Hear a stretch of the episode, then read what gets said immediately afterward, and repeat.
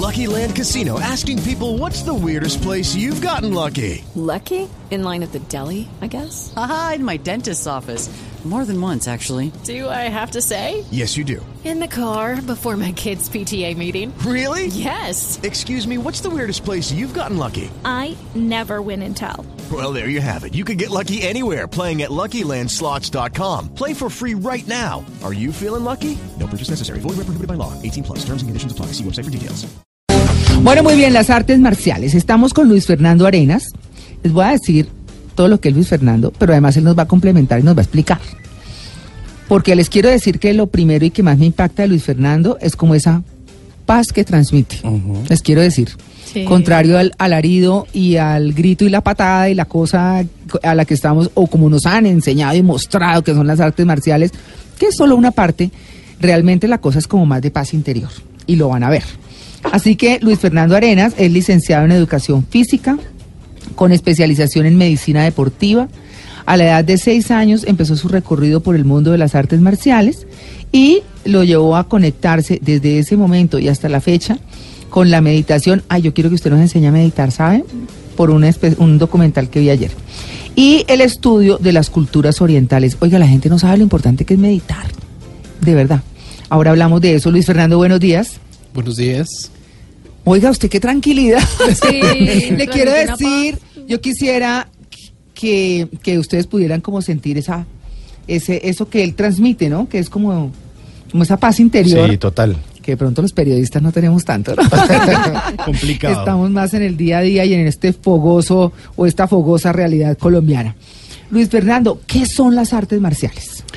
Bueno, las artes marciales hay muchas formas de definirlas, pero la manera como las hemos vivido, como las hemos venido transmitiendo a lo largo de la existencia, podemos decir que son una disciplina de encontrarse consigo mismo en todos los niveles, a nivel físico, a nivel emocional y a nivel mental. Es una estructuración que nos permite a nosotros, a través de ciertos espacios de contacto con movimientos, con formas de respiración, con el, lo que nosotros llamamos la ciencia del combate, entrar en una relación con lo que somos como seres humanos. Entonces, las artes marciales realmente son una forma de vida. ¿sí? Esa es la respuesta más aproximada que nosotros podemos dar. Es una, no existe un practicante de artes marciales, existe alguien que vive las artes marciales. Ah, bueno, eso sí, totalmente nuevo, la verdad.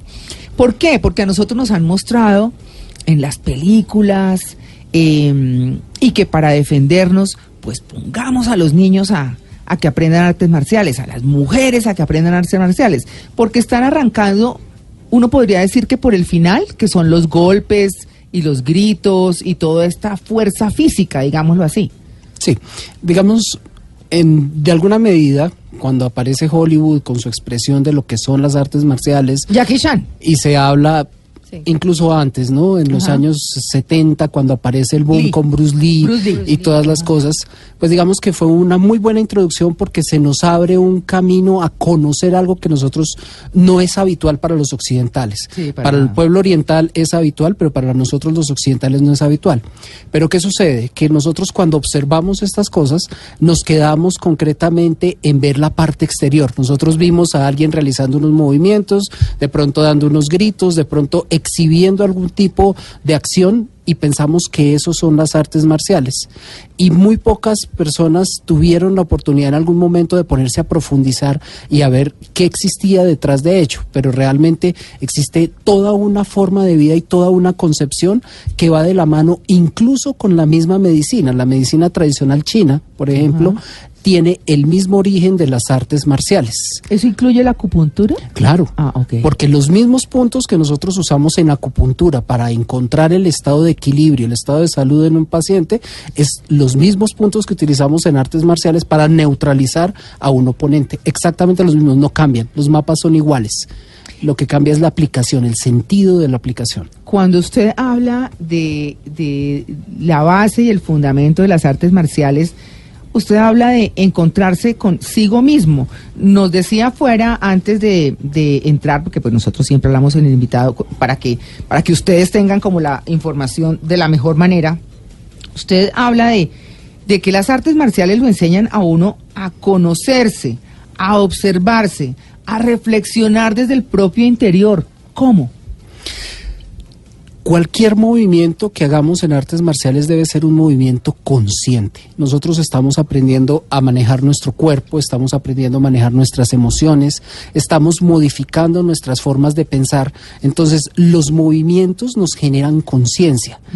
Conciencia, entendámoslo como darnos cuenta. Las artes marciales son una herramienta valiosísima para poder darnos cuenta de nuestros actos, para podernos cu- darnos cuenta de nuestras reacciones, para poder darnos cuenta de cómo podemos cambiar en un momento dado una situación y ponerla a favor de todos. Las artes marciales siempre son una herramienta de conciencia y a eso es a lo que nos referimos. Claro, cuando uno ve Jackie Chan y todas estas cosas, eh, escuchándolo a usted, como, como en esa forma tan pacífica de hablar de las artes marciales, entonces uno dice, ah, bueno, es un movimiento a conciencia, entonces cuando pone los dedos así, que es como para sacarle los ojos al otro, que uno sabe que tiene que poner la mano aquí. enemigo. Bueno, todo eso que uno aprendió en esas películas, ¿cierto? Dice, entonces a conciencia le voy a sacar los ojos.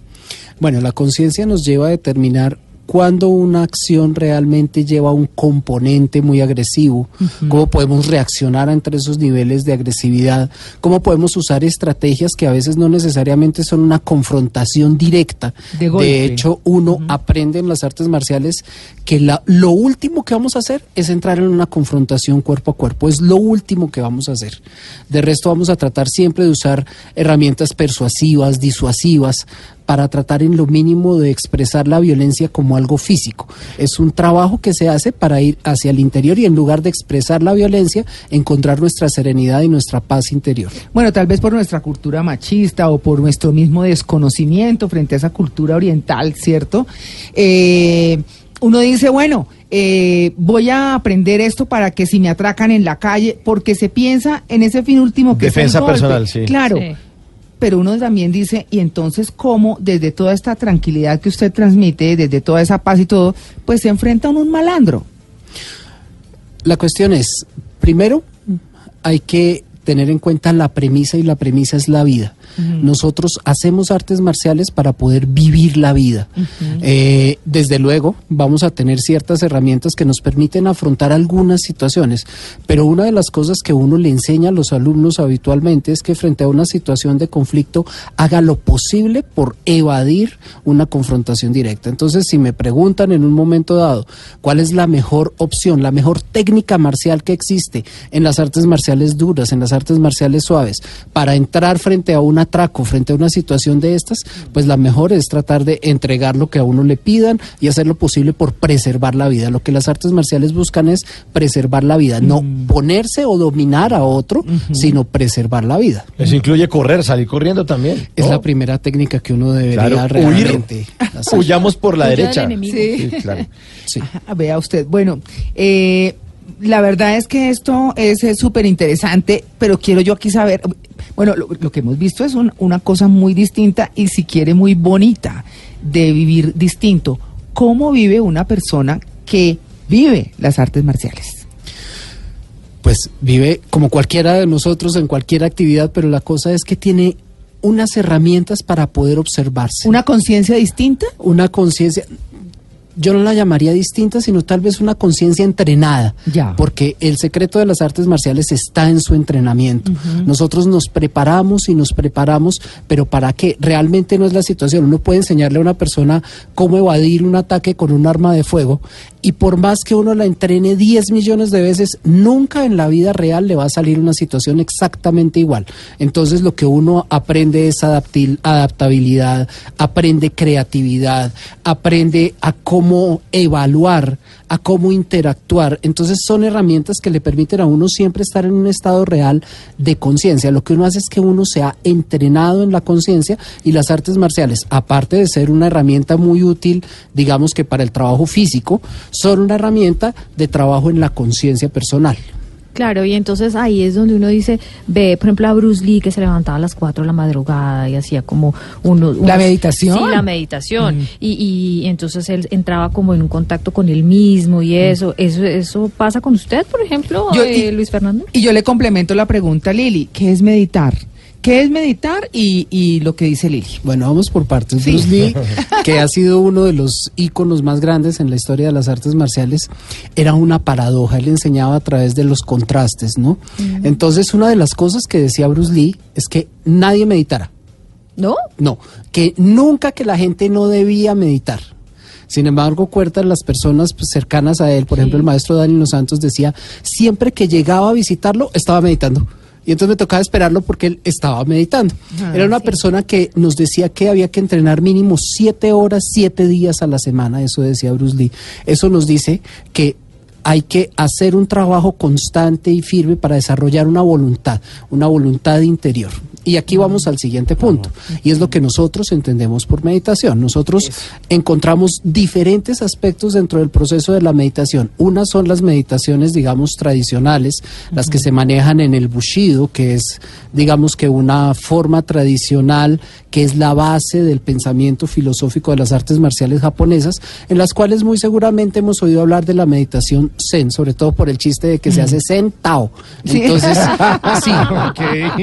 Entonces la idea es que uno se sienta y hace una práctica de respiración, una práctica de concentración, pero la meditación también se puede realizar en la actividad. Y cuando nosotros hacemos artes marciales realmente es una forma de meditación. Nosotros podemos estar haciendo una figura de esas que llaman katas, podemos estar haciendo algún tipo de movimiento, algún training, algún entrenamiento básico, pero lo que nosotros estamos haciendo en ello es poniendo todo nuestro ser, toda nuestra conciencia.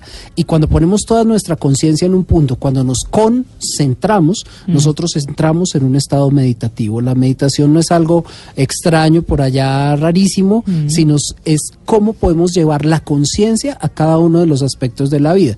Tú preguntas si me levanto en las mañanas temprano a meditar, sí. Siempre. Y ¿Cómo, cómo, cómo se medita? ¿Cómo Sí. se medita? ¿Cómo ¿Cómo, se entra en contacto? ¿Cómo es? Eh, bueno, digamos que sugeriría el, el camino esencial y es la observación de la respiración. Lo más fácil, lo que tenemos todos a la mano, sin necesidad de hacer absolutamente nada, es observar la respiración. El aire que entra, el aire que sale. ¿Cómo se observa? Para que nos entiendan mejor Simplemente darnos cuenta cómo estamos respirando. ¿Ser sin consciente? necesidad de cambiar nada, sin observar cosas como cuántas respiraciones hago en un minuto, qué tan profunda es mi respiración. ¿Qué siento cuando respiro? ¿Respiro ansioso? ¿Estoy acelerado? ¿Estoy o tal vez puedo respirar más suave?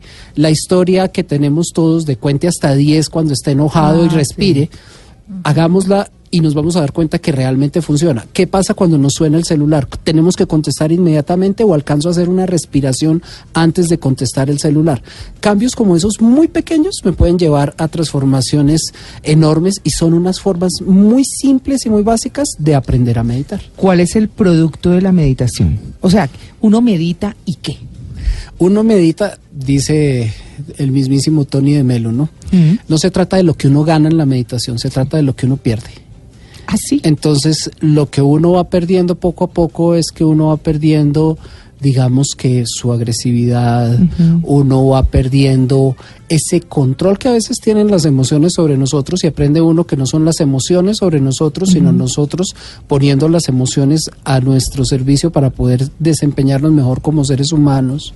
Vamos ganando, digamos que, una capacidad de responder en lugar de una capacidad de reaccionar y eso es muy útil en las artes marciales. Vamos teniendo una capacidad de poder observar y sobre todo observarnos.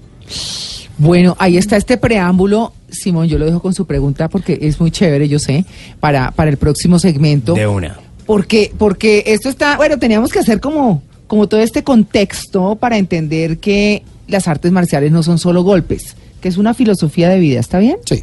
Bueno, muy bien. Entonces ya hablamos de la filosofía de vida, de cómo podemos sentirla, de para qué nos sirve, de para qué nos es útil. Después del break y de las noticias y de la sección de cine, vamos a seguir hablando de las artes marciales en nuestra vida. 8 y 30. Bueno, para quienes están llegando a nuestra sintonía, estamos con Luis Fernando Arenas, que es licenciado en Educación Física eh, con especialización en Medicina Deportiva y bueno, un hombre que toda la vida ha estado en esto de las artes marciales. Yo la primera pregunta antes de entrar con las de mis compañeros que le quiero hacer en este segmento, Luis Fernando, es ¿cuáles son las disciplinas marciales? ¿Cuáles son? ¿El, el, eh, kung fu, Aikido, ¿cuáles son todas esas?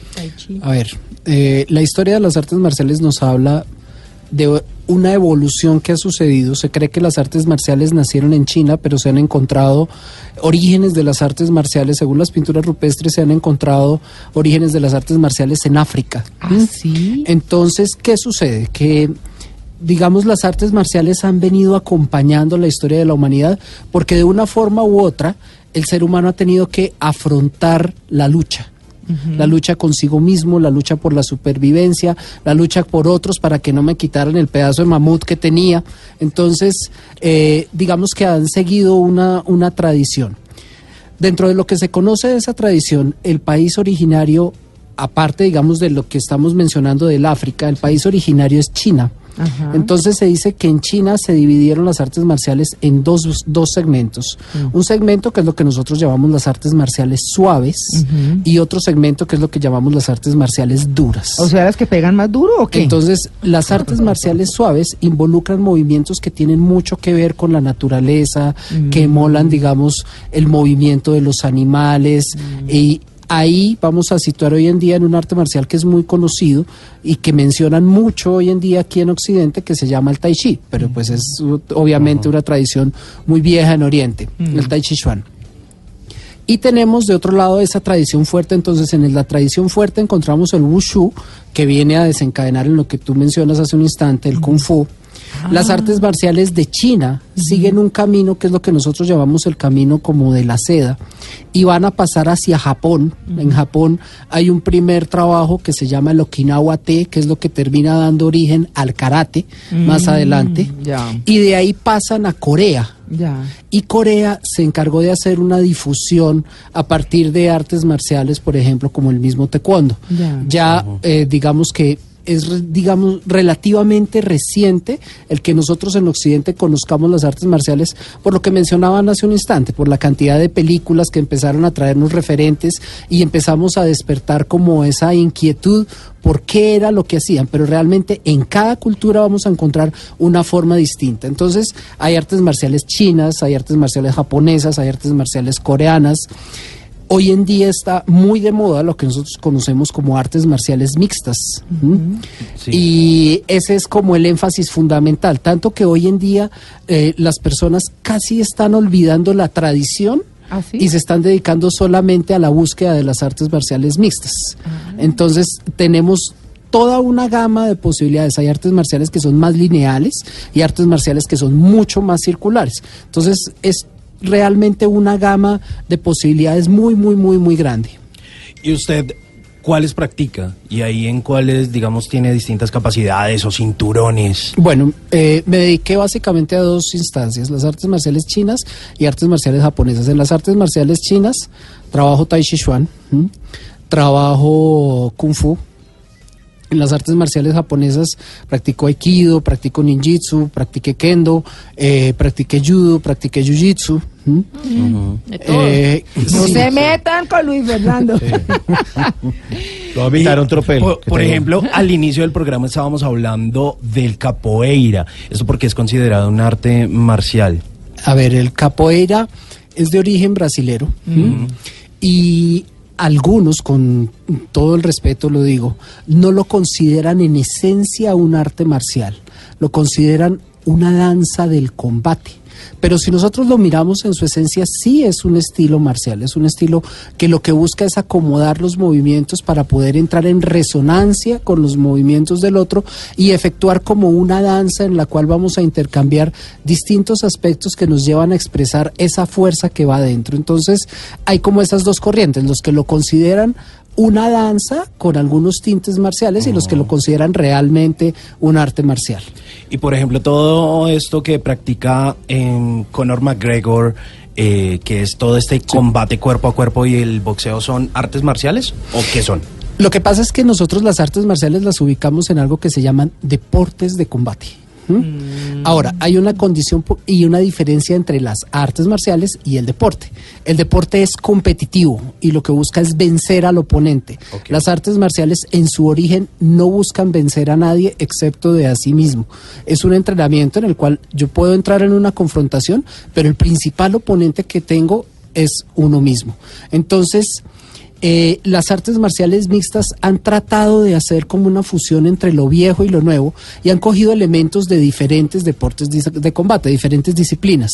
Se ha cogido co- elementos del boxeo, elementos del judo, del jiu-jitsu, lo que nosotros llamamos eh, combate cuerpo a cuerpo y se han puesto para ponerlos al servicio de una estructura que hoy en día es tan grande como en aquella época fue el boxeo.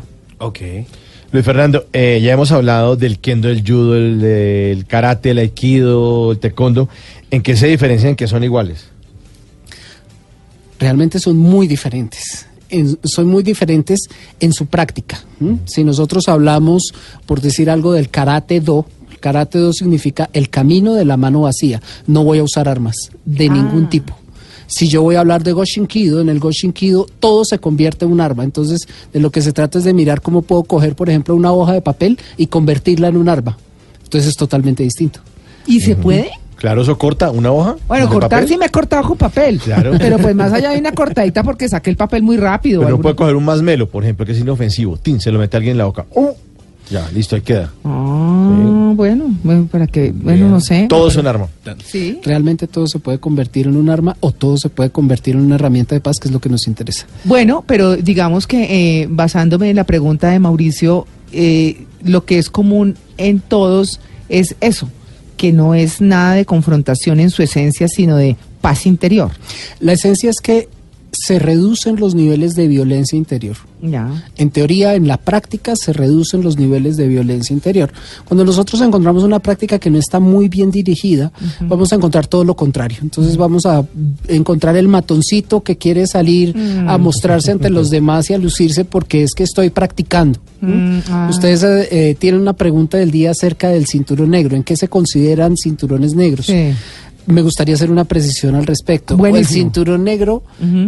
Para quien no conoce es el límite, es llegué ahí y de ahí en adelante viene algo que se llama la gradación o los grados por danes. Ajá.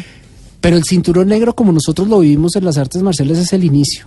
O sea, el cinturón negro lo que nos está diciendo es apenas es el camino para comenzar. Ah, o sea, soy el principiante. Mm. Cuando uno recibe su cinturón negro, uno lo que le están diciendo es, bueno, maestro, de aquí en adelante, arranque, empiece a aprender. Pero llegar a cinturón negro no es fácil. No, en lo Yo absoluto. quedé como en amarillo. Sí, ahí. Todos quedamos en obra negra. Sí.